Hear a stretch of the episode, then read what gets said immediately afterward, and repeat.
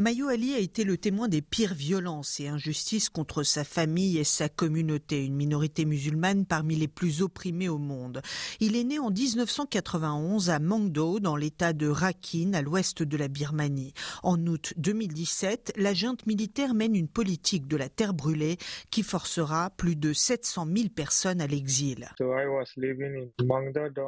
À l'époque, je vivais dans le centre-ville de Mangdo. Mes parents étaient dans notre village. J'ai reçu un appel de ma mère en pleurs. Elle me disait que notre maison et tout le village avaient été brûlés et qu'ils ont dû fuir dans un village voisin. Ensuite, les forces de sécurité sont arrivées à Mangdo. Elles ont commencé à incendier les maisons, à tuer de manière indiscriminée hommes, femmes, enfants et personnes âgées.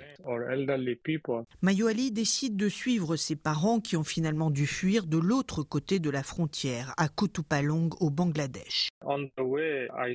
En prenant la fuite, j'ai vu un père Rohingya et sa petite fille abattus en pleine rue. Leur corps gisait sur le sol. J'ai réussi à me frayer un chemin jusqu'au bois. Puis le 6 septembre soir, avec 14 autres personnes, dont de nombreuses femmes et enfants, on est monté à bord d'un canot à rame, une toute petite embarcation. Pendant la traversée, il y avait beaucoup de vent. Il faisait nuit noire. On a réussi à rejoindre l'autre rive le lendemain et j'ai pu retrouver mes parents dans le camp de réfugiés de Kutupalong. Il y restera quatre ans. Le camp est surchargé, il règne un climat de peur et d'insécurité, viol, trafic, meurtre, enlèvement.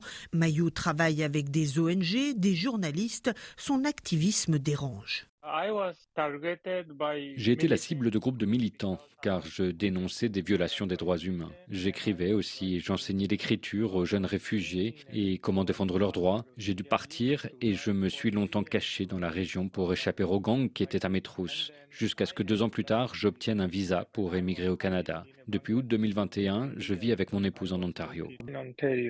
L'écriture est pour Maillot un exutoire, un acte de rébellion aussi. À l'heure où, faute de dons suffisants, les rations alimentaires des réfugiés ont été réduites et où la région a été récemment durement frappée par un cyclone, Maillot continue de témoigner sans relâche pour aider sa communauté pour qu'elle ne soit pas oubliée.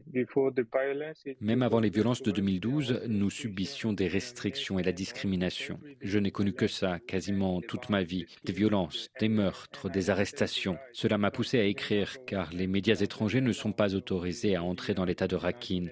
Le monde ignore ce que vit ma communauté. Écrire permet d'informer la communauté internationale pour qu'elle nous aide à juger les responsables afin qu'ils répondent de leurs crimes. C'est devenu pour moi un acte de résistance. Aujourd'hui, je suis libre ici au Canada pour la première fois de ma vie, mais je ne pourrai pas jouir de cette liberté tant que mes frères et sœurs vivront dans les camps de réfugiés à Cox's Bazar ou dans des camps de déplacés internes dans l'état de Rakhine où ils risquent d'être massacrés par la junte birmane. Nous sommes les rescapés d'un génocide. Je continuerai à élever la voix pour mon peuple.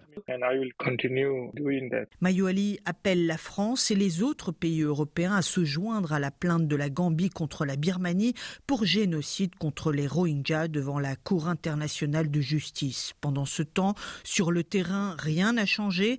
Les Rohingyas continuent de vivre dans la peur et l'insécurité, privés de droits, de liberté de mouvement et de citoyenneté.